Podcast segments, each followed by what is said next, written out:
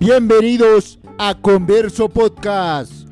Una nueva semana más para escucharnos. Roy Chapman inspiró a Indiana Jones. Roy Chapman Andrews nació el 26 de enero de 1884 en Beloit, Wisconsin, Estados Unidos.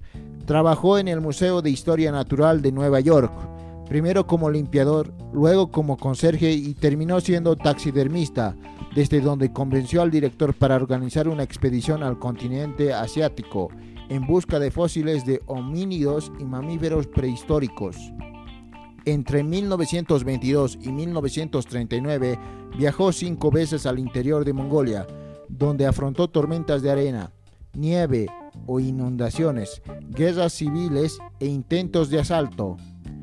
Este personaje real que ha inspirado las aventuras de Indiana Jones se trata de un estadounidense que desarrolló sus actividades en varios campos científicos, en especial en la paleontología y el naturalismo.